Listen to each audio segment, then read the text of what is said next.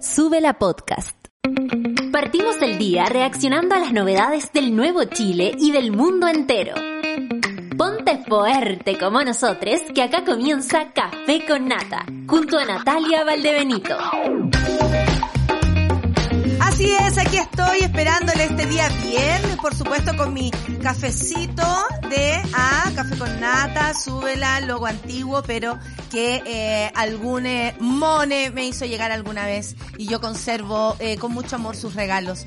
Muchas gracias por estar del otro lado, monada. Hoy día son las nueve con tres, por fin es viernes, claro que sí.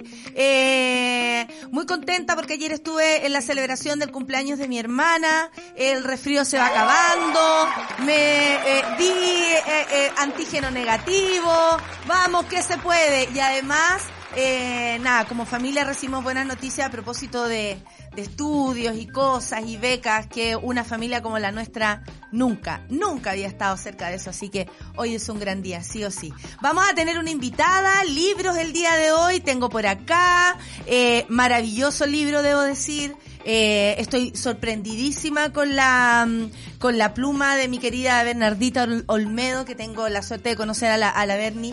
Y vamos a conversar de eso, vamos a conversar de las noticias, de todo lo que está pasando. Y a las nueve y media vamos a tener eh, mm, a- eh, un, un contacto en directo con Subela News. Muy buenos días. A propósito del primer reportaje de alto impacto de eh, Subela News. No voy a adelantar nada porque son ellos los encargados, son ellos quienes pueden explicar con mucha más claridad. Yo voy a partir prontito ya el café con nata porque si no se hace así, entonces no vamos a tener el tiempo que queremos para darle. Eh, vamos, eh, saludo entonces al equipo de Subela News, saludo a la José, José va a estar todo bien, estamos todos negativos por acá, no te preocupes. Hay que usar mascarilla, lo único que puedo decir, mascarilla, no dejar de usar. La mascarilla es el nuevo baile de la tía Nata. Vamos a los titulares, son las 9.5 y dice más o menos así. Eh, yo me, ca- me cambié, me cambié. Listo. Hola, hola Charlie, ¿cómo estás tú? ¿Ah? El señor de los antígenos. ¿Tienes un nuevo trabajo, bebé? Uno nunca sabe eh, para quién trabaja, ¿ah? Uno nunca sabe. Eh, Minsal inició trabajo de su Estrategia Nacional de Salud Mental y Derechos Humanos. Ante el aumento de enfermedades psicológicas en el país, el plan busca a través de distintas medidas elevar la protección de los pacientes. Contempla la elaboración de un reglamento de hospitalización psiquiátrica y un protocolo de acción frente a vulneraciones. Eh, no había leído nunca un titular como este en nuestro país. Eh, sí, debo decir que me encantaría tener una conversación con alguien del MinSal a propósito de todo lo que está pasando con el corona, que sigue ahí, la pandemia sigue ahí, no se ha terminado, gente sigue muriendo, gente sigue enfermando, algunos muy graves, gracias a las vacunas, otros de una manera más eh, liviana, pero eh, este titular, más allá de, lo que uno pueda decir, Nunca, nunca me había tocado leerlo en estos nueve años que llevo leyendo titulares en el Café con Nata. Aunque hay que decir, los primeros titulares de los primeros años eran de BuzzFeed, eran de Pijama Surf, todos esos sitios donde eran, eran eh, situaciones más callamperito y ya después que uno va aprendiendo, se va atreviendo, eh, empieza a, a, a interesarse por estas cosas y yo que me creo periodista falsa he tenido la oportunidad de aprender de grandes como Rayen Araya, Soledad Barca y Claudia Cayo que me han enseñado un montón eh, son mis profesoras de, de periodismo. Oye, eh, vamos al siguiente titular, porque este es falso. Fíjense ustedes, creo que es la palabra que más hemos visto. Esto lo trae Bio Bio. Ni la Bio se pudo hacer el loco frente a este titular.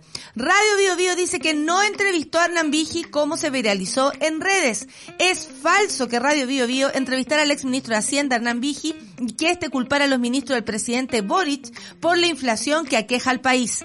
De igual manera, es falso que haya tratado a Mario Marcel y Nicolás Grau de practicantes. Todo falso. ¿Y de dónde sale esto? ¿Quién lo promueve? ¿Cuáles son los medios que lo amplifican? ¿Quiénes son las personas que sin verificar, los periodistas, ¿ah? Pe- con los periodistas! Bueno, les periodistas que no hacen la mm, corroboración de datos. ¿Qué es esto? ¿Qué es, qué es esta, qué, qué es este desorden? ¿Qué es esta cochiná? de andar viendo todos los días noticias falsas. ¿Qué es eso de que un, un, un senador le pase a una vecina, a una señora como usted, como una ciudadana, que no hay mejor lugar de la sociedad que no sea ese, ¿no? El de ciudadana, para poder opinar, para poder votar, para poder participar. Le pase un, un, un texto falso a propósito de la nueva constitución. ¿Por qué están pasando estas cosas? ¿Por qué las mentiras llegan tan lejos? ¿Por qué hay gente que ocupa dinero para mentir? ¿Por qué se está haciendo esto en nuestro país? Porque probablemente los privilegios de quienes todos estos años, 40 o más años, han estado usufructuando del Estado, de los poderes, del poder que le da el dinero a las personas en este país, están tiritando. Ustedes saben, cuando los de abajo se mueven, los de arriba se caen. Ah, ¿qué tal? Sigamos con el siguiente titular. Interna, esto estamos hablando de la cárcel, sufre aborto espontáneo tras estar engrillada por más de cinco horas. Yo ayer quedé impactada cuando leí esta noticia. El trágico hecho ocurrió en el Centro de Internación Provisoria y de Régimen Cerrado, de esto en Cholchol, la región de la Araucanía, donde una interna de 19 años sufrió un aborto espontáneo tras permanecer engrillada de manos y pies durante, eh, durante más de cinco horas en esta situación. Eh, es realmente grave. Con la Clau quedamos de hacer el seguimiento y probablemente tengamos pronto una conversación con las compañeras de acción carcelaria que están atentas a todas estas situaciones, sobre todo a los derechos de las mujeres, que no por estar presas los pierden, por ejemplo, en el caso de tener un problema de salud, eh, de aborto, de compresas, digamos, para ponerse en los tiempos de cuando te llega la menstruación, en fin. Eh, hay tantas cosas que hablar sobre eso, vamos a seguir esta noticia y por supuesto nos vamos a interesar y profundizar porque mm, los derechos humanos no se acaban, eh, excepto el derecho a la libertad cuando estás encarcelado por alguna razón eh, que, que por supuesto es importante que, que se paguen las consecuencias no de, de tal o cual hecho. Pero frente a este tema eh, y frente a este titular uno no puede quedar em, eh, así indiferente. Sigamos la teleserie de Boris Johnson, claro que sí, cuatro crisis, las cuatro crisis les vamos a contar aquí que llevaron a la caída al primer ministro del Reino Unido. Hace menos de tres años, en diciembre del 2019, ¿cómo olvidar? Boris Johnson logró el mayor, eh, la mayor victoria electoral de los conservadores desde el 1987, pero ahora se ha visto obligado a retirarse tras una aluvión de renuncias y otros funcionarios, porque de verdad fue así, renunciaron todos, meses de controversia y una presión desde todos los frentes posibles, Johnson anunció su dimisión este jueves como líder del Partido Conservador. Esto fue ayer y abrió las puertas a elección de un nuevo primer ministro, según comunicó este jueves desde su residencia oficial en el número 10 de Downing Street. Downing Street. Eh, también tengo por acá, ah, esta la tengo, sí, esta la tengo. Eh, la incluí yo, Clau, eh, por, por cualquier, por cualquier motivo, si alguien se lo pregunta, esta noticia la incluí yo anoche, pese a llegar incluso mea también del cumpleaños de mi hermana. ¿ah? Sabes que ahora que estaba leyendo me vino así como una puntálagas y me acordé del whiskycito que me sirvió mi papá. Es que mi papá me sirvió un whiskycito con un poquito de agüita y ahí como que no, no, no, no, no tengo cómo decir que no. Bueno, no andaba manejando eso sí, no se preocupen. Ex ministro de Japón, Shinzo Abe recibió un disparo en el pecho durante una actividad, esto en Nara. No estamos hablando de la mamá de la, de la Pancito, Nara, la Yanara, el apellido de la Pan. No, este es un lugar. Según antecedentes preliminares, eh, eh, eh, Abe se encontraba dando un discurso en un meeting cuando se escucharon disparos en el sector y el ex primer eh, eh, premier, o sea, y el ex premier cayó al piso con marcas de sangre en su ropa en la zona del tórax. Vamos a revisar esa noticia porque francamente no se puede creer que estén ocurriendo estas cosas. La, la, ¿cómo se llama? La violencia está absolutamente eh, desmedida en varios aspectos, ¿no? Qué bueno que la primera noticia era sobre salud mental porque claro que tiene que ver con esto y eh, se informa también que fue trasladado al centro de urgencia y de acuerdo a eso habría llegado inconsciente y sin signos vitales. Si bien el gobierno japonés señaló que está en muy mala condición, también indicaron desconocer su real condición. Ustedes saben que son muy reservados y nos vamos a enterar probablemente cuando eh, eh, ellos tengan algo que decir. Ahí esperamos eh, el reporte. Vamos a la música para empezar el programa del día de hoy. Claro que sí. Lo que viene a continuación es Grims con Kill Be Mame. Esto es Café con Nata en Sube la Radio. Por fin. Por fin es viernes.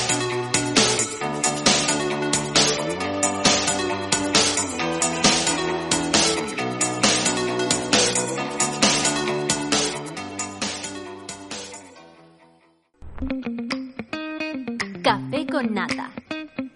Aquí estamos de vuelta. Oye, le quiero mandar saludos eh, eh, así cariñosos porque hemos hablado toda la semana de esta comunidad, de cómo resistimos a las diferentes cosas que nos pasan. A la Camisid, que siempre me escribe y además tengo el gusto de conocer, como a tantas monas y mones, ¿no? Eh, eh, tiene eh, una situación particular, personal, no muy buena, así que le mandamos besos y abrazos, que sienta nuestra compañía y, y no está solita Cami, aquí estamos del otro lado. Y dice además que no sabía que me había dado un follow en, eh, en, en Twitter. ¿No les pasa eso? Que a veces como que gente que seguían ya no siguen o gente que lo seguía ya, ya no lo sigue, pero no porque no quiera seguirlo, sino, o sea, en el caso mío que me bloquea tanta gente. Eh, pero no, no les pasa eso. ¿Por, qué ocurre? ¿Alguien me puede explicar por qué de pronto como que las cuentas dejan de seguir a ciertas cuentas y otras, eh, no sé, como que uno mismo deja de seguir a las otras? Es muy raro, ¿ah? Saludo también a la Sheila, a la Carlita, un gran viernes para todos, dice la Carlita. Eh, la Orfe decía, por algo me sonaba el lugar donde le habían disparado a este caballero. Nara, imagínate, con el mismo apellido de la, como, como la, Laia Nara, Layita, la madre de nuestra querida Pancito, nuestra querida Laya, que yo tengo el gusto de conocer, compartir con ella tantos momentos. También saludo a la Cara Orellana, feliz viernes, nada mejor que terminar la semana de la compañía del Café con Nata, muchas gracias. Eh, muchas gracias. Eh, ya, partamos entonces, partamos con los titulares. Eh, la misma dice buen, buen viernes, espero que hayan tenido una excelente semana, si no fue así, no se achaque, ya vendrá lo mejor. Ay, es cierto, todo pasará, el, yo creo que el consejo más de mierda que te pueden dar, pero el más certero. Va a, va a pasar. Y es verdad. Y cuando uno ve pasar después, como todo lo que sufrió, todo lo que vivió, no, no, no lo podéis creer. Eh, ánimo, ánimo. Yo sin poder escuchar bien el café con nata, pero me pongo al corriente en la tarde. No te preocupes, mis majos. Este también es un programa, al igual que todos los de, los de Sube la Radio, que están ahí en el podcast. Y como dicen los de la 210, póngale me gusta. Póngale me gusta al podcast. ¿Ah? Póngale me gusta. Claro, yo he escuchado al Nico que hace eso. Yo, yo dije, voy a imitar al Nico porque si está consiguiendo que más gente le ponga me gusta, yo también voy a hacer lo mismo. Imagínate, ¿cuántos años lleva este podcast? ¿Cuántos años lleva este podcast? ¿Ah? Este podcast. Eh, ya, entonces saludo a toda la monada, que es lo más importante que tenemos por acá, para darle rienda suelta a lo que es esta noticia que al menos yo nunca había podido dar ni eh, había tenido la oportunidad. Minsal inició trabajo de su Estrategia Nacional de Salud Mental y Derechos Humanos. Lo trae Cooperativa. Ante el aumento de enfermedades psicológicas en el país, el plan busca a través de distintas medidas elevar la protección de los pacientes. Contempla la elaboración de un reglamento de hospitalización psiquiátrica y un protocolo de acción frente a vulneraciones. Wow, eh, esto es mucho más de lo que nos podríamos imaginar y espero que en la práctica sea aún más efectivo. La estrategia, que este jueves, ayer, tuvo su primera mesa de trabajo, se enmarca en la preocupación del gobierno por el aumento de casos de depresión.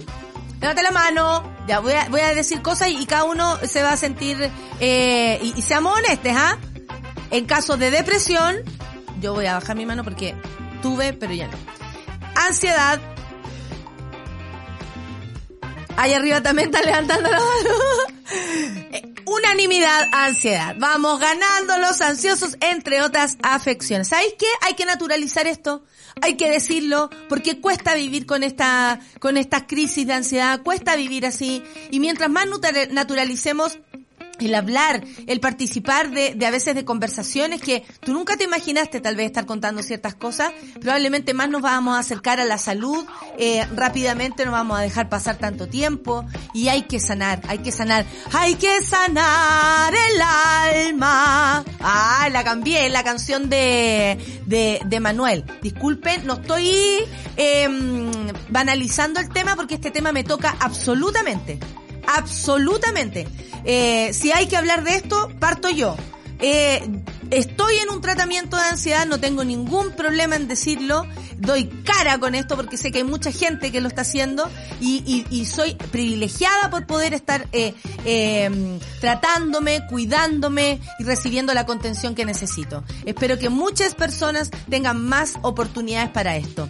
Bueno, las cifras eh, a propósito del termómetro de la salud mental en Chile, que indica que el 34.6% de las personas entre 21 y 68 años síntomas asociados a problemas de estas características en el 2020, lo que aumenta un 70% en los casos de pacientes que reportaron el estado de salud malo o regular. Debido a esto, la ministra de Salud, María Begoña Yarza, eh, destacó la importancia de una estrategia nacional de salud mental y explicó que para avanzar en su desarrollo tenemos tareas de corto plazo, de medio plazo y por cierto algunas a largo plazo. Entre ellas tenemos mirar el nuevo, la nueva ley de salud mental que saca cargo no solo de temas complejos, sino que también de hacerse cargo de esta perspectiva de derecho de integralidad, puntualizó la secretaria de Estado. Según se dio cuenta, el plan cuenta a corto plazo con la idea de reactivar la Comisión de Protección de Derechos de Personas de Enfermedades Mentales y las comisiones regionales, procesos que serán liderados por la subsecretaria, por subsecretaría, perdón, de la Salud Pública. No en este caso la señora Pauladas. A esto también se suma la intención de elaborar un reglamento de hospitalización psiquiátrica y un protocolo de acción frente a la vulneración de derechos de derechos ocurridas en contexto de atención de salud mental, porque hay muchas personas que en ese contexto, y esto lo hemos hablado muchas veces en las, en las terapias, a propósito de, de revisar su salud mental, de atreverse, no reciben a veces buen eh, eh, atención y esto lo que hace es retrasar que tú te quieras atender o definitivamente frustrar, dar un paso atrás y no volver, lo cual es mucho peor. O sea, la calidad de la atención también es algo a revisar. La medida fue valorada por la presidenta del Colegio de Psicólogos, Isabel Puga, quien señaló que esto no es solamente la propuesta respecto a alineamiento, sino que es una mirada global. Se incorpora desde un punto de vista sistémico no solamente a los profesionales de salud que están trabajando en esta área, sino también a las personas que están en, esta condición y en esta situación. En esta línea, complementó, sabemos que son personas que están en una situación de alta vulnerabilidad, eh, sabemos que son los más olvidados y también pensamos que lo más importante de esta mirada de discapacidad eh, eh, psicosocial es que puedan ayudar a patologías y cambiar la mirada que tenemos respecto a esta situación y a estas condiciones. La primera reunión de esta estrategia nacional contó con la presencia de la ministra de Salud, la ministra Yarza, el representante de la OPS en Chile, Fernando Leanes, Leanes. No había leído ese nombre hace mucho, ese apellido hace mucho rato. Y el alto comisionado de Naciones Unidas para los Derechos Humanos en América del Sur, Jan Yarab. Oye, tengo unas ganas de pegarme una tosía. ¿Me pueden silenciar?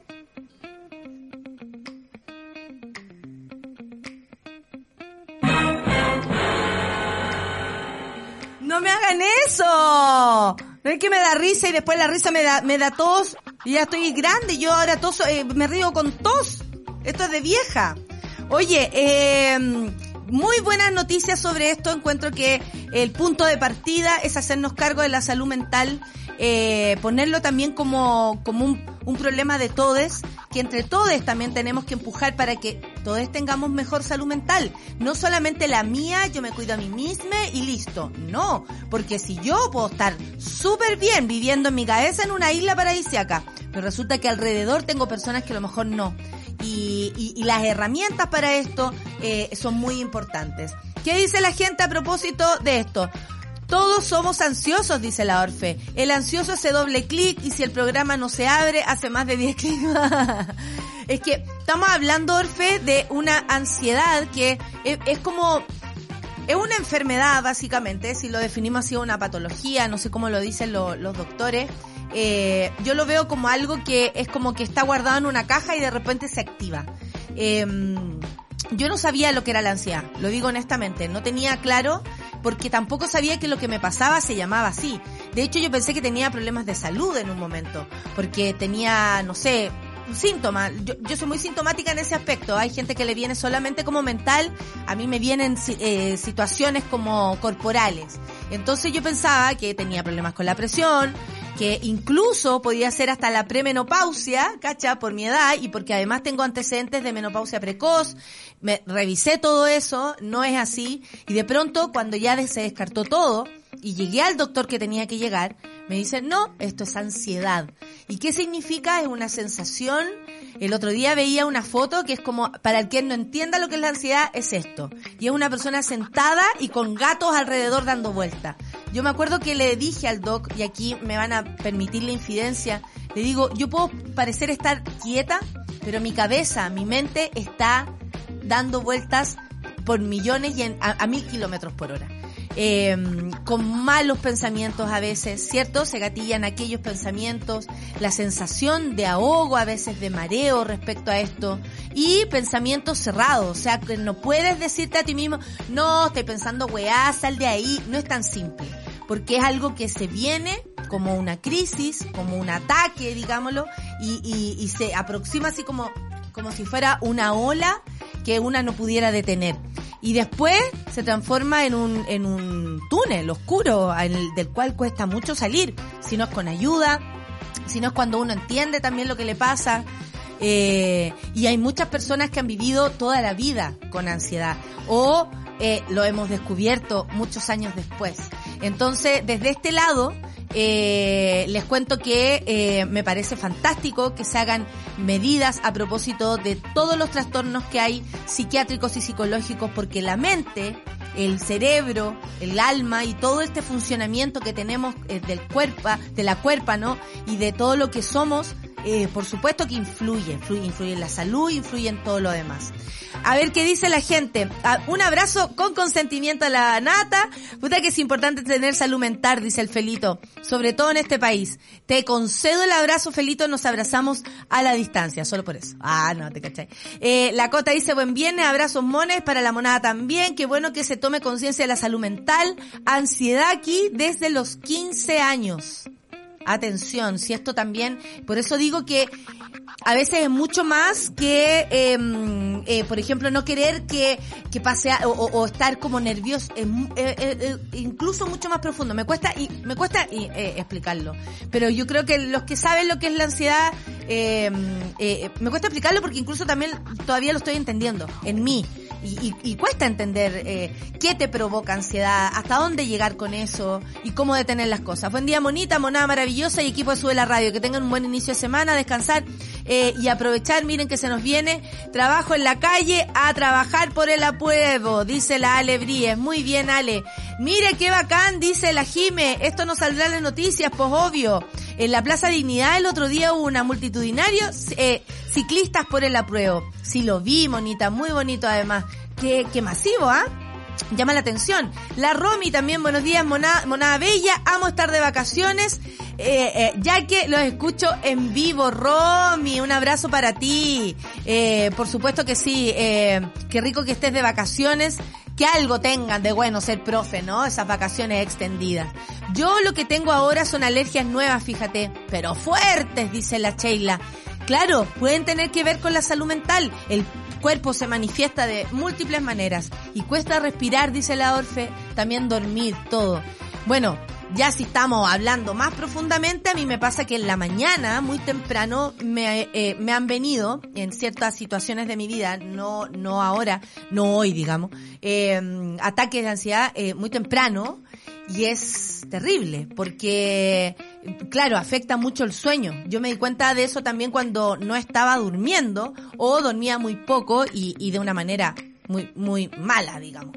Eh, segunda vecina convertida a la prueba, hablando de protección animal de la nueva constitución. Seguimos, dice. A ninguno me el bruxismo. Amo sube la radio con la gran. Eh, ay, muchas gracias, Ingrid. ¿Qué dice acá? Eh, no me gusta este matinal. Está hablando de la, parece de, lo que pasó ayer con la, con el estreno de, de, de ¿cómo se llama? Del programa eh, de, de, Ignacio Franzani, el Chile que viene. Que todo, ay, ay, Camilo Vallejo, ay, Camilo Vallejo. El doctor me dijo que todos mis problemas de gastritis son por eso, dice la Orfe, a propósito de la ansiedad. Somatización, dice la Nico, claro que sí, también es parte de eh, todos los problemas de ansiedad o, o depre o anda a saber tú todo lo que pasa en el corazón, ¿no? Y en la mente. Que es necesaria la salud mental accesible para todos. La terapia y preocuparse por una misma es esencial para tener una mejor calidad de vida, dice la Carlita. Claro que sí, Carlita, es un importante tema, nos convoca. Quiero aprovechar de contarles, dice la Cami, a quien le mandé un saludo hace poquito, que en el Hospital Regional de Concepción y Hospital Higueras existe urgencia psiquiátrica de 8 a 1 de la tarde y de 2 a 5 de la tarde. De lunes a viernes. Funciona los sábados en Hospital Higueras también. Esto en Concepción. Gran dato de la Cami porque a veces uno se pierde estas cosas y no sabe, no sabe a quién recurrir. Yo creo que una de las cosas que más provoca cuando uno está en esa es como, ¿qué hago? ¿A quién le pido ayuda? ¿Cómo recurro? ¿Qué hago aquí? ¿Qué hago ahora? Y pedir ayuda, créanme que es siempre positivo y siempre nos va, nos va eh, sacar al menos de algún poquito, ¿no? De ese estado de mierda. Son las 9 con 32 y eh, haciéndonos cargo de nuestra salud mental, no vamos a escuchar música porque si hay algo que ayuda, es esto. Esto es John Sister con la terapia. Fíjate tú, el John Sister estuvo el otro día en el, en, en la, en la 210.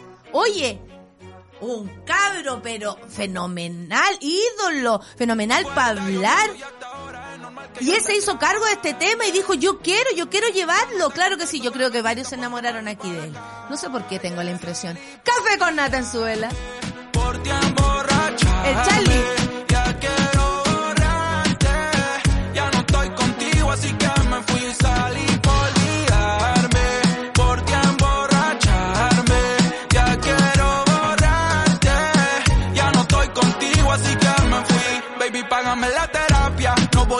permanece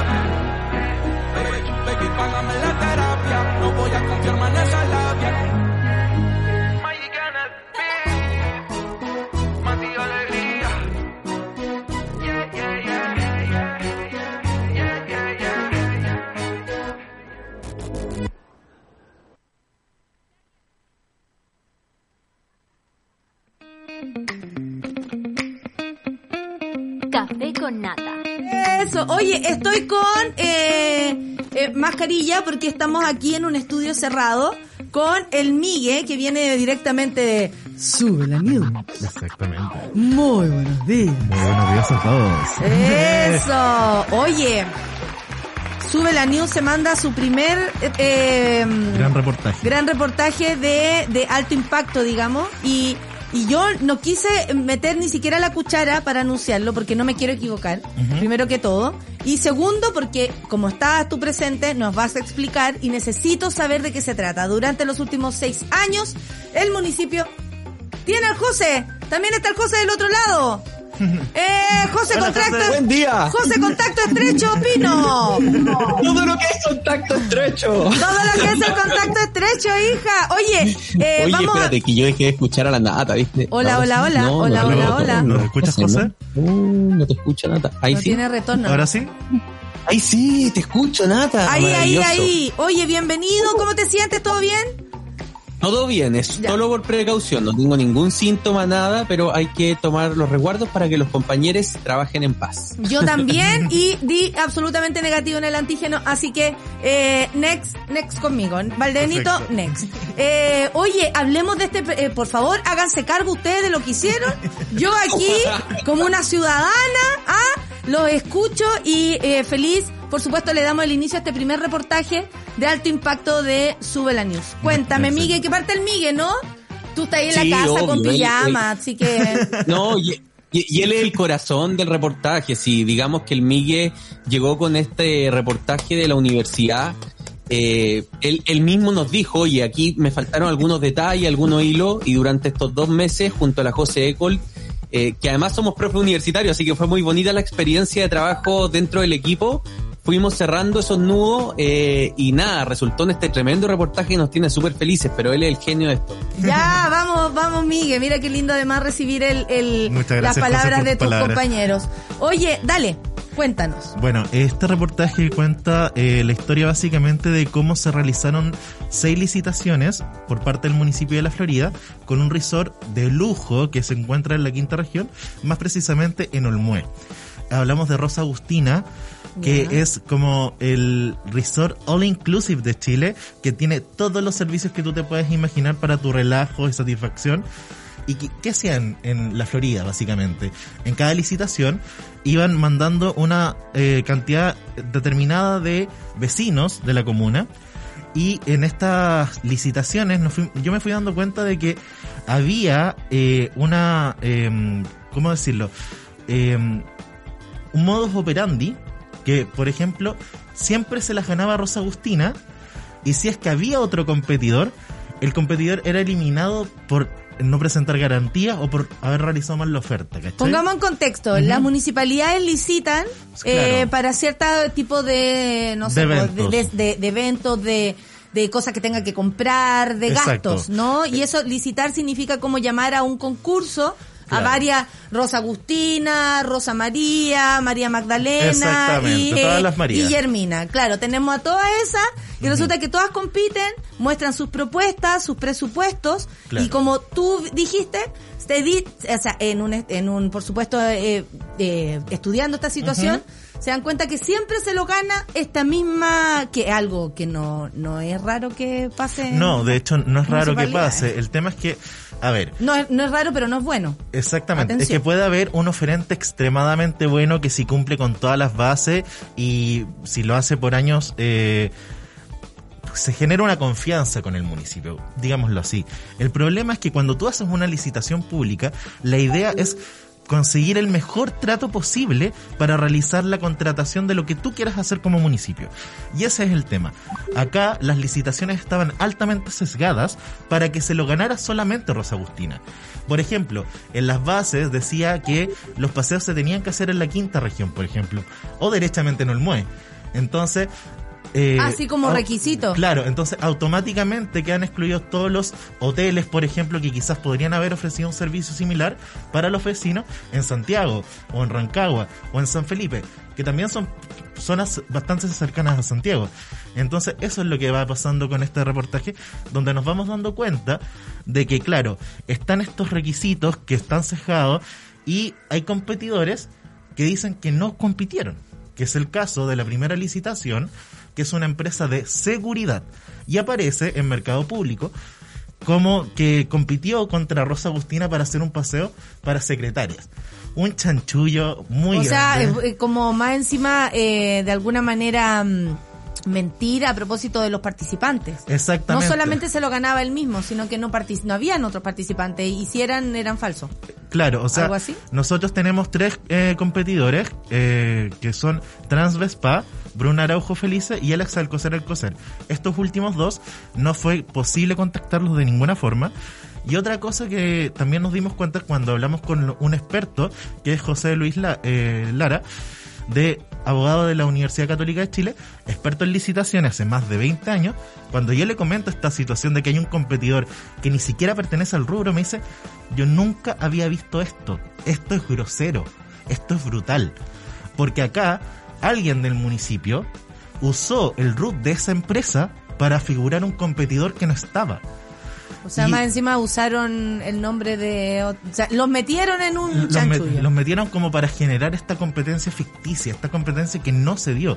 De hecho, nosotros hablamos con Carlos Sasso, que es el gerente de operaciones de Transvespa, y él nos comentaba, yo nunca postulé a una actividad recreacional porque de partida ellos al tener un rol de seguridad no pueden postular, no pueden claro. postular a, a- a realizar eventos de recreación. Entonces, No el giro. Exacto, no el giro, exactamente. Entonces, cuando José Luis y Daniel Pérez, que fueron excelentes eh, expertos, escucharon esto, vieron la evidencia que tenemos nosotros, quedaron impactadísimos, de verdad que nunca lo habían visto. Porque también lo comentamos en el reportaje, en general, que esto también es una muy mala práctica que hacen todos los municipios generalmente. Sí, sí, hay que, que- revisar eso como a todo eh, a todo Chile, digamos. Exacto. Esto ya son malas prácticas antiguas. Lo que hacen es que llaman a empresas relacionadas al rubro y les dicen, oye, ¿sabes qué? Necesito competidores, pero tú no te vas a ganar la licitación. Pero necesito competidores, que son los denominados palos blancos. Ya. Entonces, aquí podría configurarse esta situación con Bruno Araujo y Alex Alcocer Alcocer, que sí tienen ese giro de actividades recreacionales, pero, por ejemplo, con Bruno Araujo los registros de mercado público no coinciden con eh, actividades para 6.000 personas, que para eso estaban destinados. Y otra cosa es que Contraloría General de la República hace un juicio de cuentas a la Florida analizando uno de estos viajes que está mencionado en el reportaje, donde la municipalidad dice que este viaje para 6.000 personas, al final asistieron más de 7.300 personas. ¿Qué pasa? De estas 7.300 personas, Contraloría reconoce que hay personas con root fallecidos, Oh, root de personas duplicados y root que no existen. Entonces hay cientos de personas que fueron constatadas en este juicio que la verdad nunca pudieron asistir a eh, el resort. Entonces ahí después tenemos eh, estas otras, eh, eh, estos otros antecedentes que están expuestos en el reportaje y con toda la documentación para que la monada pueda meterse y pueda leer los documentos. Está todo público porque la gracia es que todo está con fuentes abiertas. ya, ya. Aquí no hay como en off me dijo que la cuestión no Claro, está no. detallado quién dice quién. Exacto. Eh, algo que acotar, José, a todos los escuchados, vamos a seguir hablando de esto, tenemos un buen ratito, así que démosle nomás. Obvio, mira. Nunca me gustó el Rosa Agustina, dice alguien por acá. Así, así nomás, de puro ojo, de puro ojo. Contémosle a la gente cómo nace esta idea de los paseos. ya. Los paseos, originalmente los primeros paseos municipales que se hacen a Rosa Justina se hacen en la municipalidad de Lo Barnechea, que según los datos tiene un ingreso per cápita por habitante de la ciudad de más de 700 de 700 pesos, de 700 mil pesos más que la Florida. Es decir, es un municipio, todos sabemos, ahí está la dehesa, que tiene muchísimos recursos, comillas, para darse este lujo, aunque a mi juicio es cuestionable que un municipio quiera eh, que uno de sus proyectos estrellas sea llevar a vecinos un par de días a un resort all inclusive, teniendo tantas precariedades, ¿no es cierto?, en las calles y en los servicios O públicos sea, de ¿y la cuál sería la razón también para hacer algo así? Porque por otro lado tú decís, ¿por qué usa este tipo de... de qué- ¿Para qué? ¿Para qué? ¿Para qué anda ahí llevando a la vieja, a la Rosa Agustina? A ver, cre- creo que... Espérate, espérate que entonces- José termine el, el punto. Eso. Entonces la, la concejala Eulogia Lavín, hermana de Joaquín Lavín, ¡Hermana! Hermanísima. Me, Sí. oye, pretend with chocolate. ¿Ya? ¿Ok? Estoy ve igual. esta actividad de Loarnechea y ella era concejal de la Florida, le dice al alcalde Carter, oiga, en Loarnechea están haciendo unos paseos a todo cachete a Rosa Agustina hagámoslo en la Florida. Y Carter lo primero que le responde es, pero tú estás loca si nosotros no tenemos los recursos de la Florida. Y ella dice, déjeme a mí, yo hago las gestiones. No tenemos claridad cuáles son las gestiones. Suponemos que bajaron el precio para que fuera abordable para la Florida. Apostaron por tanto al volumen. Por eso que son 6.000 vecinos, porque tú puedes bajar precio cuando aumentan los volúmenes.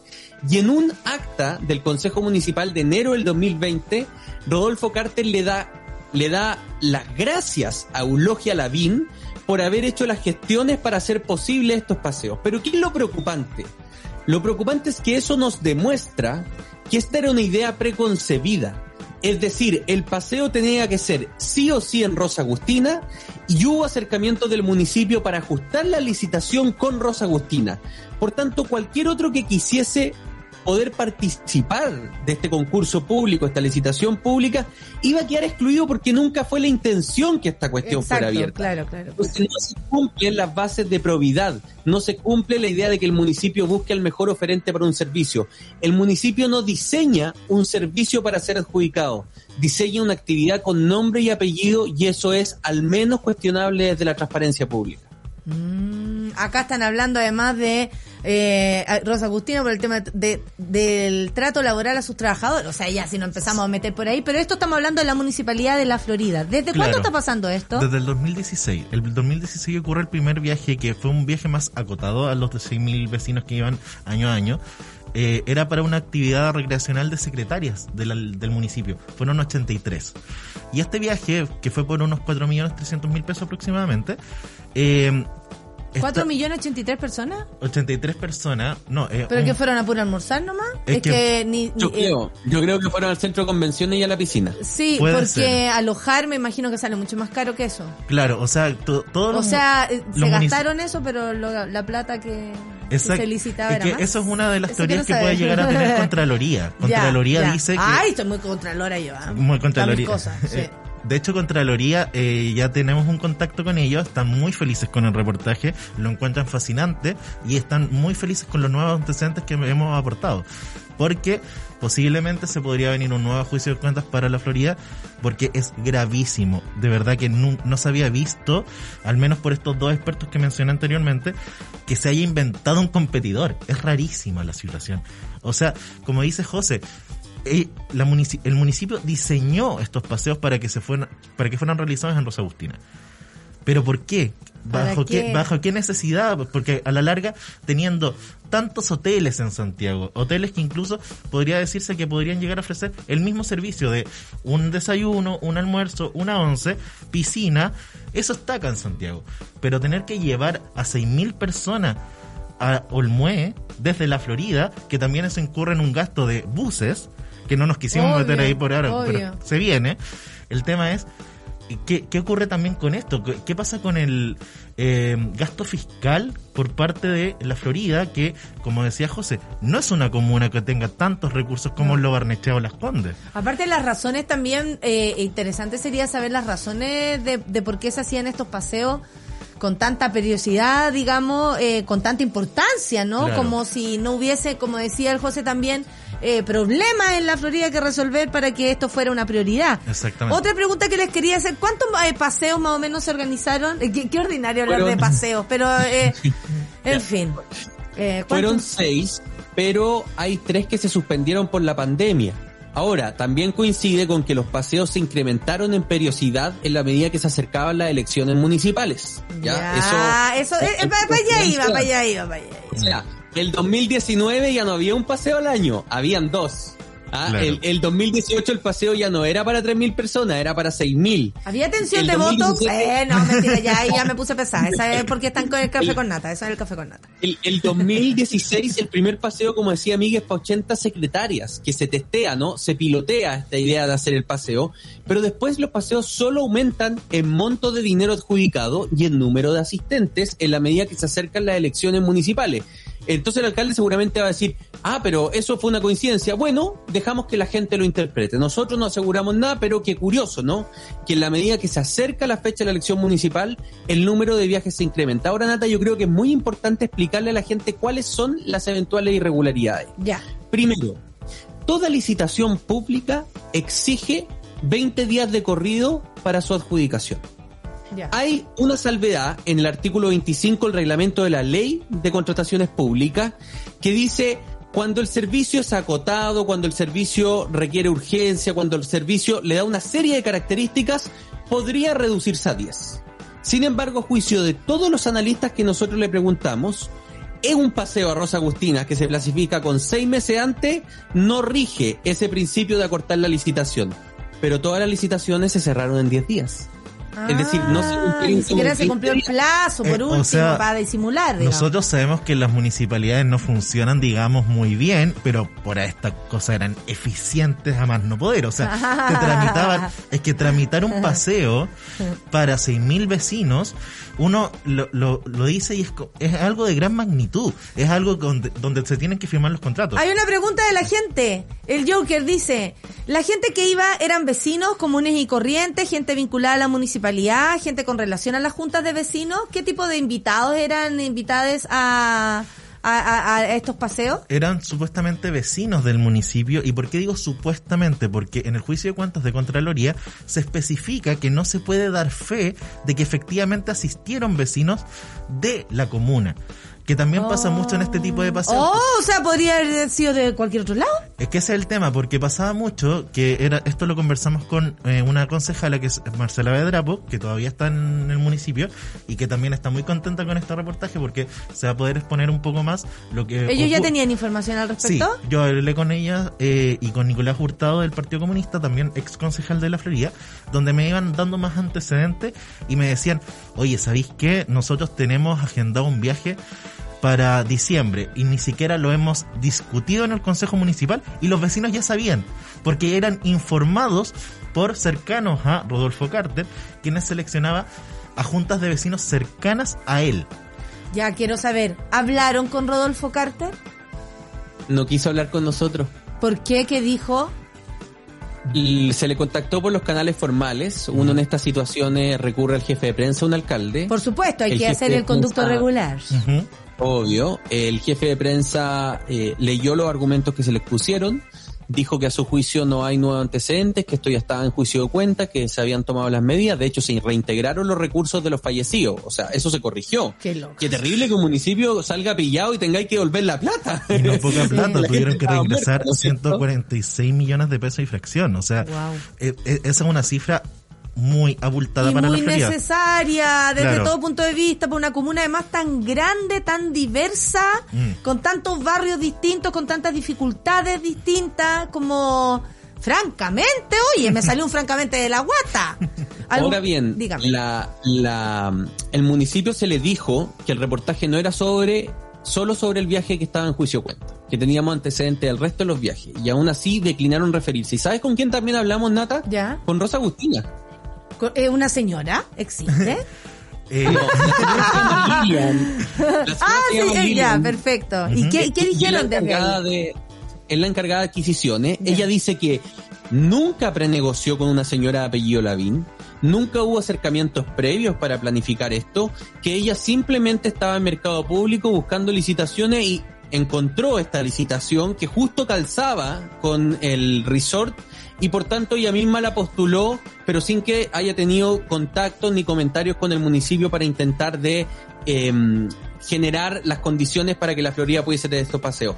Eso se contradice con lo que está en el acta del Consejo, donde el alcalde Claro. Carter le da las gracias a Eulogia Lavín por hacer las gestiones con Rosa Agustina para que estos paseos se Oye, pudieran no teníamos la, la, eh, conocimiento de la existencia de, de Eulogia. Eulogia es una- Es un nuevo personaje dentro de la poli o sea, dentro de, de la política o la, o, o la municipalidad, el mundo mu- de municipalidades. O sea, Eulogia Lavín siempre ha estado en el mundo municipal, como dices tú, Pero- pero, muy bajo perfil, Sí. como concejala, lo cual es curioso porque yo siendo Porque vecino de la Virpo. Yo- es que yo siendo ve- eh, vecino de la Florida, yo vivo aquí, eh, Eulogia no nunca residió ahí, pero era concejala y fue concejala por dos periodos.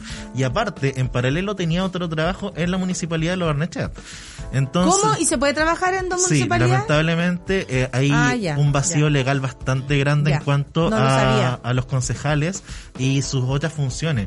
De hecho, eh, hace un tiempo eh, salió que Marcelo Zunino, también ex concejal de la Florida, de Renovación Nacional, trabajaba para la Florida como concejal y en paralelo trabajaba para Álvaro Carter y lo pillaron por los contratos de cómo era posible que este caballero trabajase en dos lugares al mismo tiempo con 45 horas semanales. ¿En qué tiempo?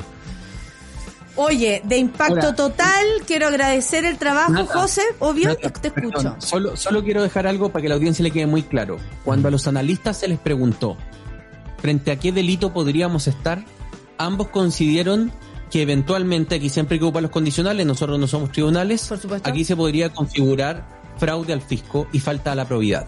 Esa es la gravedad de los antecedentes de hacer una licitación a la medida para trabajarla con un oferente en exclusiva sin cumplir con los protocolos necesarios y además con la eventual posibilidad de haber falsificado uno de los oferentes en uno de los Oh. procesos. Esa es la gran conclusión. Y yo estoy aquí como vecina. Oh, No, no, terrible esto. Oh, oh, oh, sí. Oye, eh, primero que todo quiero agradecer el trabajo.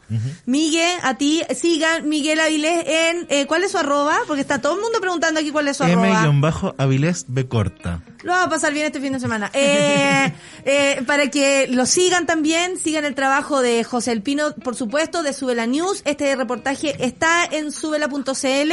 Y nada, algo más que acotar antes de irnos. E invito a la monada a leer el reportaje y revisar todos los antecedentes. Nosotros hicimos un trabajo muy meticuloso. Estos son fuentes abiertas.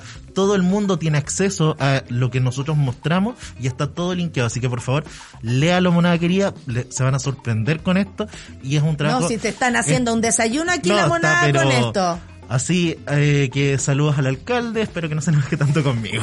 Y si se enoja, que se enoje. que, que se comunique, que se comunique. Migue, que se enoje, que se enoje y Sí. ojalá que intenten de, de callarnos por tribunales. Esa para los periodistas nata son medallas. Pero también Bueno, es importante a lo mejor teniendo un medio de comunicación, otra medalla sería que se atreviera a dar la cara y, perdón la risa, fue de nervio, eh, la cara aquí en el eh, en Super Ciudadanos, por ejemplo, y pudiera responder a este reportaje ahí a cara limpia, ¿por qué no? Hecho, Eh, aquí están los medios, ¿no? Están las cámaras, está la página, están ustedes. La invitación existimos. siempre ha estado, por favor, necesitamos respuestas también por parte Claro del sí. municipio. Y bueno, los espacios se van a dar si es que ellos tienen la disposición de hablar, porque tenemos muchas dudas al respecto. Sé que es la última pregunta, pero debe ser rápido. ¿Quiénes son los dueños de Rosa Agustina, además de esa señora? Eh, Humberto Ríos Lama, su esposa y sus cuatro hijos. Es Esto es una empresa, familia. Es una empresa familiar. Ah, ya, perfecto. Sí. Ahí está la, la respuesta. Nata. Dígame. Que estoy así, me está la Clau aquí. Oye, apúrate, apúrate. Sí.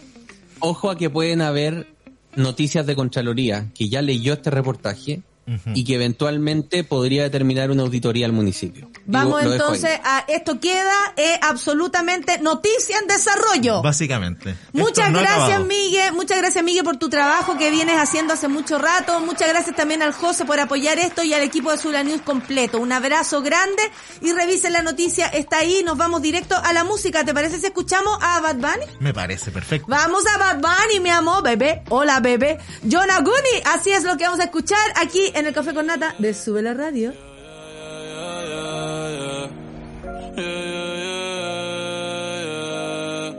Una noche más y copas de más. Ya estamos de vuelta en Café con Nata.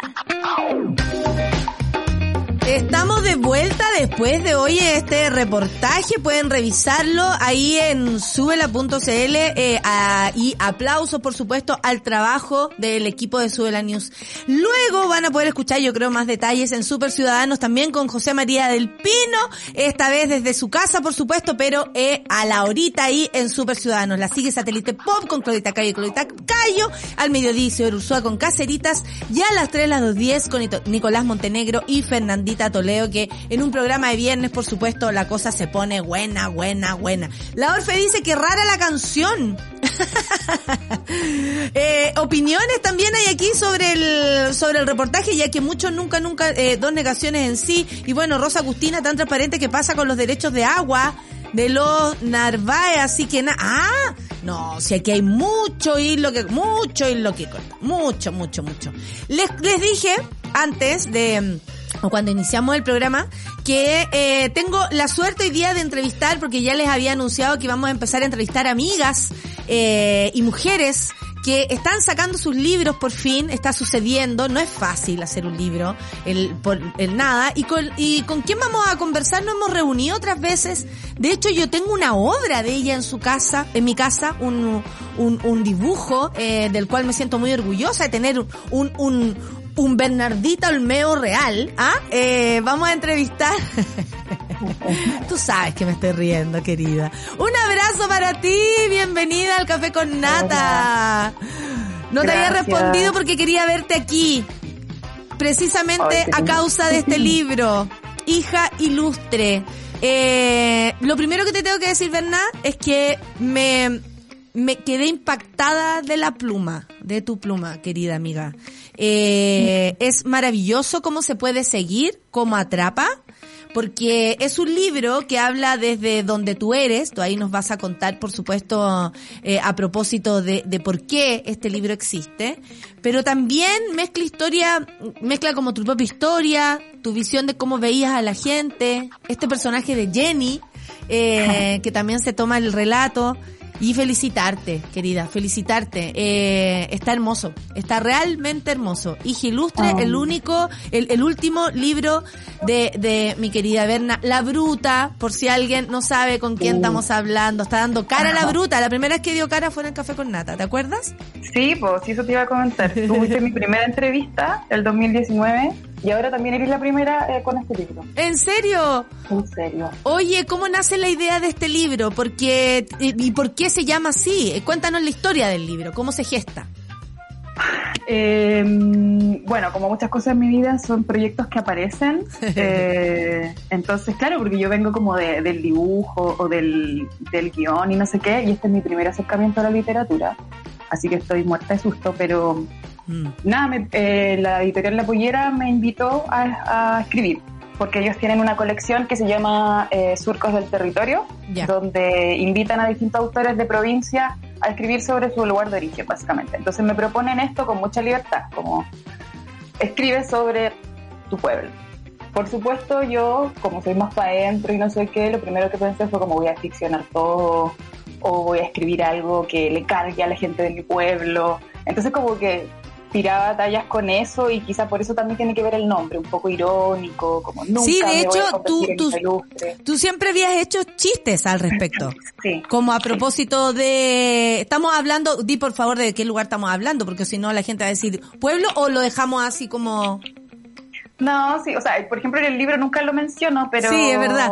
eh, sí, eh, es un pueblo que se llama Purén, que está en, en la Araucanía. Y es pueblo, pues, ¿cachai? No, no es una ciudad, no sé qué, es un pueblo. No, no tiene semáforos. Yo creo que tiene 12.000 habitantes. Me encanta cómo lo describes. Eh, a propósito de cuando es, eh, que, que es muy típico de los pueblos, como de tal calle a tal calle es para arriba, de tal calle a tal calle es para abajo. Yo de hecho marqué algo por acá, porque tú sabes que eh, una es Matea y se enamora de ciertos, de ciertas cosas. Algo que dice así. Ah, bueno, la Jenny, el personaje de Jenny que me encantó. Pero marqué una frase que me llamó, basta con nacer acá para ser de acá. ¿Sabes qué? Esa es una pregunta que me he hecho por Chile, incluso. ¿Basta con nacer chilena para sentir que soy de acá o uno tiene que andar buscando su lugar? Se me vinieron un montón de ideas a la cabeza, Berna, pero nada, felicitarte primero que todo. Eh, este libro se lo dedicas a las tías. ¿A qué te refieres con eso? ¿Quiénes son? ¿Las tías como del pueblo? ¿Tus tías? ¿Tú como tía? ¿A qué te refieres? Eh, no, me refiero a mis tías abuelas, a mis tías abuelas, que son, eh, bueno, como, bueno, quien pueda leer el libro después y, y tú te diste cuenta, eh, hablo del pueblo, hablo de distintos personajes del pueblo, hablo de mi familia, sí. más allá de que a mí me cuesta caleta hablar de mí, entonces por supuesto igual hay cosillas que yo voy tomando prestadas o cosas mías y qué sé yo, pero eh, es súper importante lo que pasa con mis bisabuelos sí. y, o sea, en esa rama materna y sus 11 hijos y en eso son 8 hijas. Entonces esas tías son súper importantes para, para mí y para nuestra familia. Entonces por eso se le dedico este libro a ella y que no tiene ni idea que existe este libro. Eso te iba a preguntar, Eh, ¿qué onda tus tías? ¿Cómo, eh, si existen, a- si existen todavía, cuántas quedan? Porque tú sabes, la familia, eh, Sí, así, pues, sí. eh, aunque en, eh, en, lo- en los campos viven harto más las tías ahí con la alimentación y todo, pero ¿por qué ellas son relevantes en tu vida primero? ¿Y por qué no saben que este libro existe? Es que igual pocas, porque bueno, yo soy muy como de, de pronto aviso nomás, bueno, hice esto, ¿cachai? Como, no sé por qué soy así. Entonces, eh, pero estas tías son, eh, en este lado de familia son muy, las mujeres son muy importantes y, y es el- son las hermanas de mi abuela, que es una figura que para mí es trascendental y entonces quedan poquitas tías ahora. Bueno, eran ocho, no sé, ahora deben quedar cinco o no sé, pero se, se nota cada vez que una va, se, se, se va, ¿cachai? Sí, sí. Y, y, y básicamente son las que después cuidan a, a todas las hijas eh, guachas que vamos quedando, las nietas, las bisnietas. Eh, entonces encuentro muy, muy bonito eso que, eso que se da. Pero no sé, o sea, me imagino que cuando vaya ahora a- al sur, en algún momento les contaré. Eh, ojalá les guste, no sé, igual me, me, me pasa más eso, tengo un poquito de, de nervio con ellas, más que... Más ¿Te que había cosa. importado antes que tu libro les le, gustara a tus tías? No, porque de hecho yo creo que muchas ni siquiera tienen idea de lo de bruta, ¿cachai? Entonces, porque son señoras, son señoras viejas también, pues, entonces... Y como que tú eh, decís, no me voy a dar en la paja de explicar, como hay un trabajo y, ahí. y, y yo me llamo Bernardita, entonces a mí me tienen como, todavía si estuviera 10 años, la Bernardita, como, ¿cachai? Suave, no la que a mujer esta que habla estas cuestiones en- en- con estos dibujos y no sé qué. Entonces algunas no saben o no sé qué. Entonces por eso yo como que he mantenido las cosas en, no es que lo esconda, pero en Sí. carriles muy distintos. Sí. Y acá me pegué el salto con la escritura y no sé, espero que vaya bien. Oye, ¿eso qué te pasó a ti cuando te, te pegáis el salto con la escritura? Porque yo tengo la sensación que tú como, como dibujante, como guionista y todo, te gusta un poco pe- permanecer y de hecho lo hablamos y por algo saliste del closet acá en el Café con Nata, que era toda una, una situación para ti decir yo soy la bruta porque mucha gente la conocía, eh, eh, hablaba, tú veías que, no sé, tuiteaban o, o, o, o- o publicaban tus propias viñetas y cosas así y, y- y nadie sabía quién tú eras. eh, y, y, y ahora mostrarte. Y por otro lado, esto lo encuentro mucho más sentimental de algún lugar, ¿no? Como tu visión, yo sé que tú, tú, te, tú te ríes o, o, ciertes, o, o lo vives con cierto tipo de humor como soy de Purén, no pasa nada, a qué le importa este pueblo, siempre lo he dicho y cosas así, y, y, pero también existe como ese cariño de escribir sobre, de pronto, ¿no te pasó? Que esa fue como una duda que me, me dio leyéndote, que empezaste a querer más, a mirar más, a conversar más y descubriste otro pueblo o descubriste en ese pueblo que tú tenías a lo mejor un montón de juicio, historia y en fin, otras cosas que te gustaron, te enamoraste más, te dejó de gustar, ¿qué te pasó con, con Purén en este caso? Sí, totalmente. O sea, esto que te digo al principio de decir, ay, voy a hacer este libro que, que nunca quieran presentar en Purén, ¿cachai? No sé qué, fue real, y era como desde mi tontera también. Eh, pero después, cuando ya eh, vamos en serio, y aparte ir buscando qué voy a decir y cómo lo voy a decir, de a poco igual, obviamente, eh, me fui metiendo en, en apreciar este, este lugar, la historia que tiene este lugar, eh, y sacándome yo también juicios, ¿cachai? Eh, de pronto desde la ignorancia eh, o un poco de soberbia. Mm. Eh, y todas esas cosas que a mí igual me gusta hacer evidente, espero eh, dejar en, en evidencia en el libro, porque es como yo, yo no tengo ninguna verdad que absoluta, ni, ni mucho menos. Eh, pero sí, creo que me fui reencantando con, con este lugar, pero también todo el tiempo fui dejando estas preguntas que me producen este lugar, ¿cachai? Entonces como Sí. no sé si me siento parte necesariamente, eh, pero ¿por qué no? ¿Qué, ¿Cachai? ¿Qué es lo que yo no veo? Eh, ¿Por qué todos son felices y yo no? Es como cuando uno ve de lejos, así, porque no. todos disfrutan de esa y yo no, y después cuando te metí decís, ahora entiendo. Claro. O este, o este típico discurso de, no sé, pues soy del lugar con las montañas más lindas. Yo nunca tuve ese, ese imaginario y no me lo iba a inventar tampoco. Como, Y, y lo- tuviste lo un poco que estudiar de la historia también, po, porque Sí. veo como datos así como, no sé, lo que es la cordillera Nahuel, Bu- o sea, como datos que uno dice, ah, mira, ah, también se roban el agua, ah, como cosas así que, que no son menores de contar encuentros, o sea, como hay datos que uno no conoce de un pueblo, como tantos pueblos olvidados en nuestro país, digamos. Claro. Sí, igual no quise eh, que se fuera para un lado demasiado como el dato histórico. No, para nada, pero no queda clarísimo. Eso, Mm. Sino muy desde el- lo que uno puede eh, conocer como persona que vive ahí. Entonces, en realidad, esa igual es info que yo conocía, pero que chequeé o no sé qué. Y justo Claro. pasó también que hace poco me tocó hacer una pega en el Museo Mapuche de Purén, entonces también aprendí mucho de la cultura mapuche. Porque lo que pasa en este pueblo es que es una zona mapuche, eh, pero que también se construyó eh, como en tres áreas, ¿cachai? La mapuche, la chilena y los colonos, digamos, la- las personas que llegaron del extranjero. Entonces estas tres cosas confluyen y todas esas contradicciones, toda esa sociedad que se arma, Sí. eh, a mí me provoca mucho, muchas reflexiones también. Y, y quizá por ahí también estaban mis juicios, como de toda la discriminación que existe en este lugar, o qué sé yo. Pero toda la soledad, tal, tal vez que, que también eh, sienten algunas personas. Mira, el Alonso dice, Purén es muy pueblo, pero todo lo del tema pueblo posible, dice. Si hasta el cola del pueblo que se siente más solo, se, o sea, como la soledad también para para las diversidades, para las diferencias, para, ¿cachai? Como que yo siento que, que, o sea, cuántas personas a lo mejor van a morir en sus pueblos sin poder ser quienes quieren ser, sin tener esa posibilidad. Tú igual lo planteas en el libro como de salir de ahí, la importancia, por ejemplo, que le da el mismo pueblo a salir del pueblo, a propósito de este personaje de Jenny, que hay un, hay un momento que dice algo lindo, nadie la admira, es que aún no ha salido de aquí. Pese a que ella hace todo, lo, o sea, todo lo bueno por lo que está pasando, por que sea colaborativa, la, la mejor vecina, como no se ha ido, no triunfó. ¿Qué, ¿qué, hay de, ¿Qué hay de esa sensación como de me tengo que ir de acá?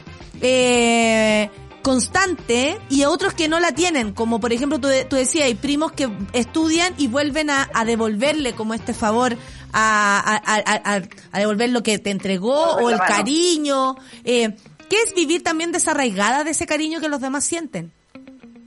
Sí, y ahí tú también te preguntas, ¿y entonces qué soy yo? ¿Soy, soy egoísta? ¿O por, por qué no, por qué Ah, no me creo la vuelvo? raja. Claro, claro. me, creo, me creo superior. Eh, entonces ahí vienen también mis contradicciones. Pero claro, todo este personaje de la Jenny surge full desde mi un poquito de bronca también, porque siento eso, ¿cachai? Como que para que te admiren tenéis que triunfar. ¿Y qué es triunfar? ¿Cachai? Ujú. ¿Qué es? Define ¿Cómo te triunfo. en, en Claro. referente? ¿Qué, te hace referente? Y, y qué sé yo. Eh, y bueno, y también porque eh, en Purén existe, de hecho, una hija ilustre de Purén es la Malugatica, Sí, eh, que sí. no sé si la, la gente la conoce, pero eh, fue... actriz eh, nacional actriz- antiquísima y, y maravillosa Clásica. y clásica, en fin. Sí. Pero ella básicamente vivió, no sé, hasta los cinco años en Purén y se fue, ¿cachai? Y, y chao. Mm. Mencionó Purén un par de veces, su familia es de allá, pero tampoco era una cosa que ella fuera Purén le está veranos. robando a Malugatica, decís tú. Sí, entonces, full, po. Entonces, o sea, ella después sus cenizas las repartieron a- eh, allá, po, en, las esparcieron en, en algunos lugares, no sé qué. Y puede que ella también amara el lugar, no sé, Sí, pero yo me puedo tomar la libertad de decir que no, ah, no, no. pero me puedo tomar la libertad de preguntármelo también, ¿cachai? Esto de la, la pose, po, de, ¿cachai? Eh, entonces, Oye, Oye. Berna, eh, me llama la atención que pese a todas esas eh, preguntas, contradicciones que tú te haces eh, tan evidente, soy soberbia, me creo la raja, ¿quién, quién eres tú así que andáis haciendo juicio cuando uno se dice a sí misma, ¿quién soy vos? ¿Cachai? Como para andar diciendo tal o cual cosa.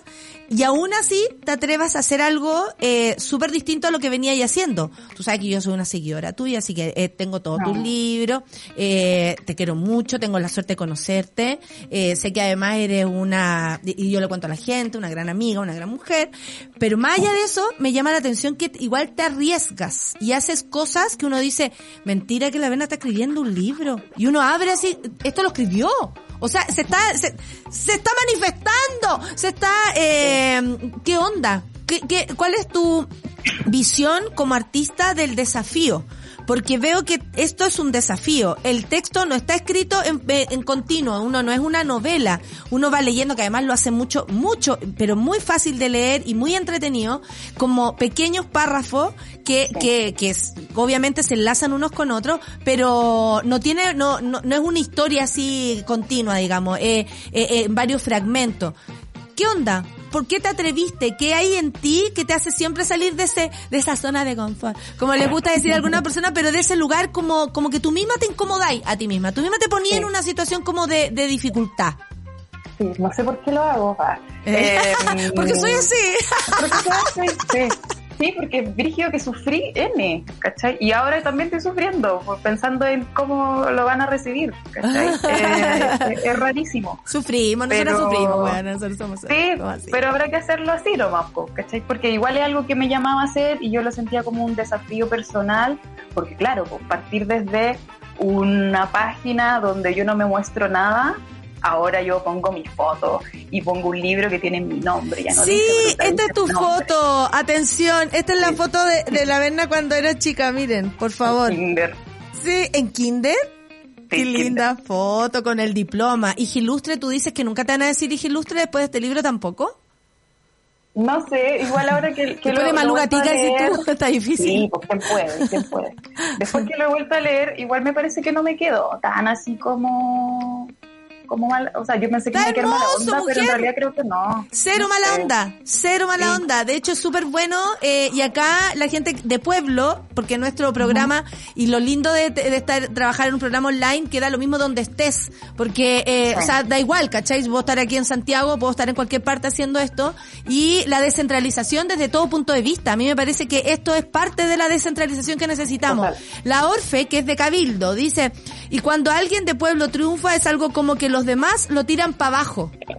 ¿Cachai? Como a pesar de que te vaya bien, o sea, a pesar de que la Jenny triunfe, igual la vamos a mirar en menos porque le falta algo. Algo así puede pasar. El Alonso Balonso, a quien personalmente le voy a hacer el regalo del libro, porque sé que además ha tenido días Ah. súper tristes, y lo digo en serio, eh, súper triste. Dice, quiero el libro, porfa. ¿Dónde, dónde? ¿Qué culpa tiene la tierra tus cenizas? ¡Qué horror! Dice, Alonso, este libro es para ti y me comprometo yo misma a regalártelo. Así que eh, puedes venir a buscarlo, comunita con la producción de nuestro programa. Eh, no, porque además siento que, que, que mejor que un libro para... mm, para los momentos tristes, ¿no? El Diego dice, me toma mucho la temática en relación al amor, al, del amor al odio al pueblo de donde vine. Crecí con la fijación de irme de Rancagua cuando pudiera. Bueno, Rancagua. Eh, ah, ¿te cachai? Pero... Dime si son latinos. Dime si soy latina. Le mandamos un saludo a la Lula. Cuando volví a donde mis viejos, después de egresar, no aguanté ni un semestre. Dudo que vuelva a vivir allá. ¿También te pasa eso? Que se agarra una distancia con el pueblo que puede ser romántica, pero al mismo tiempo cuando vuelves dices, no, yo no, no, no podría vivir aquí. ¿Qué- No, eh, cuando voy, No sé cómo viví aquí. eh, claro, o sea, voy porque porque tengo muchas sobrinas Y ver a las tías, po. y por las tías y mis hermanas, mi mamá, por supuesto, y tengo amigos también, si no es como que yo llegue y sea como un pueblo de mierda. No, po, no, es tu casa pero, igual. po. Sí, pero a la vez, pero claro, pero no sé si yo, yo siento que voy de visita, eso me pasa. Yo ya no lo siento como mi casa en realidad, yo siento que mi casa está acá. Ya. Entonces en ese sentido yo igual decía, pucha, ¿sería una mala sureña? No sé, porque me encanta Santiago, pues, ¿cachai? Es como, ¿Y por qué No, uno no se tiene que hacer esa pregunta? parece, ¿Por qué uno tiene que ser buena Sí. sureña? es, es por eso, es como, está, porque se supone que tú tenés que decir que odio la ciudad, odio Santiago y esta gente mala onda, y en realidad a mí me da lo mismo, yo soy igual de mala onda, o no sé, ¿cachai? Eh, pero cuando estoy allá me gusta mucho, pero también me gusta mucho volver acá. Oye, estoy fascinada de este libro, lo digo en serio, de una lectura maravillosa. Eh, debo decir que me sorprendió mucho. Eh, eh, de verdad, lo digo con mucho corazón, amiga. Tú sabes que Gracias. yo eh, en ese aspecto nos parecemos bastante, somos bien directas y, y no, no haría este homenaje en vida si no lo sintiera. Pero lo digo en serio, Berna, eh, la pluma, el cómo está escrito, eh, hay un cariño efectivamente por las personas. Y cuando se escribe con amor a las personas, el pueblo pasa a ser una excusa también. y se habla de este pueblo, pero también podrían ser muchos.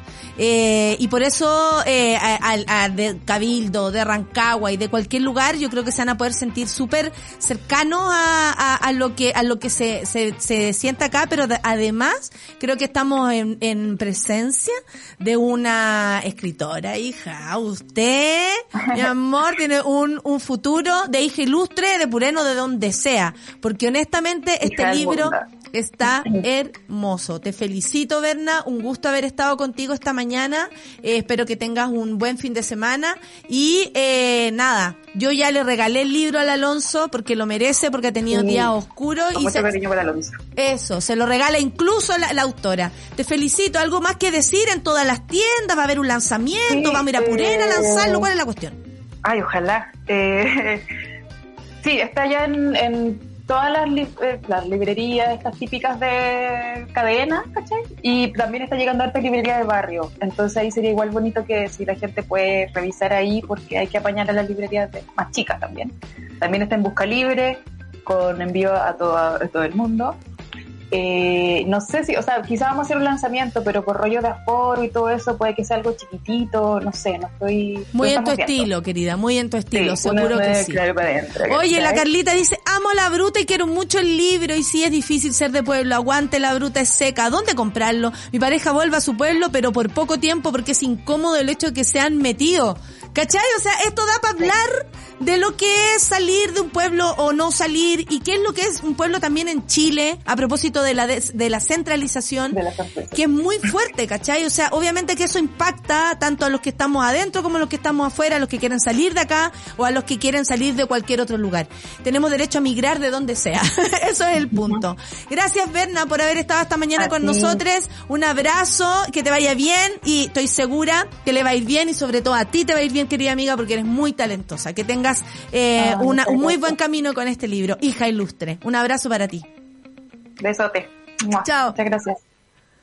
Oye, yo quedé fascinada con el libro, lo digo en serio. Ustedes saben que yo eh, me leo los libros de, de quienes vienen y este libro personalmente se lo regalo a Alonso Balonso y vamos a hacer un, un ¿cómo se llama? Un, un sorteo, pero hice un sorteo personal. Creo que el Alonso, al igual que todos nosotros, no lo hemos pasado bien este tiempo y él particularmente lo merece y yo creo que leer sobre so- sobre otras cosas también eh, le va a aliviar su corazón. Así somos en el Café con Nata, somos una comunidad que se quiere, que se acompaña, que se regala, que, que lee, que se informa y nada, que tengan buen fin de semana, monada, un abrazo grande, gracias por esta semana, se hace cada vez más fácil, por supuesto, no es fácil desde que eh, nuestro coque no está y lo digo en serio y lo voy a seguir diciendo, no es fácil, pero sin ustedes esto sería imposible. Así que muchas gracias, quiéranse mucho, quiéranse mucho, quiéranse mucho. Chao. Nadie dijo que esto sería fácil. Cuando sientas que todo está perdido, Natalia Valdebenito te espera en Café con Nata, de lunes a viernes a las 9 de la mañana en subela.cl.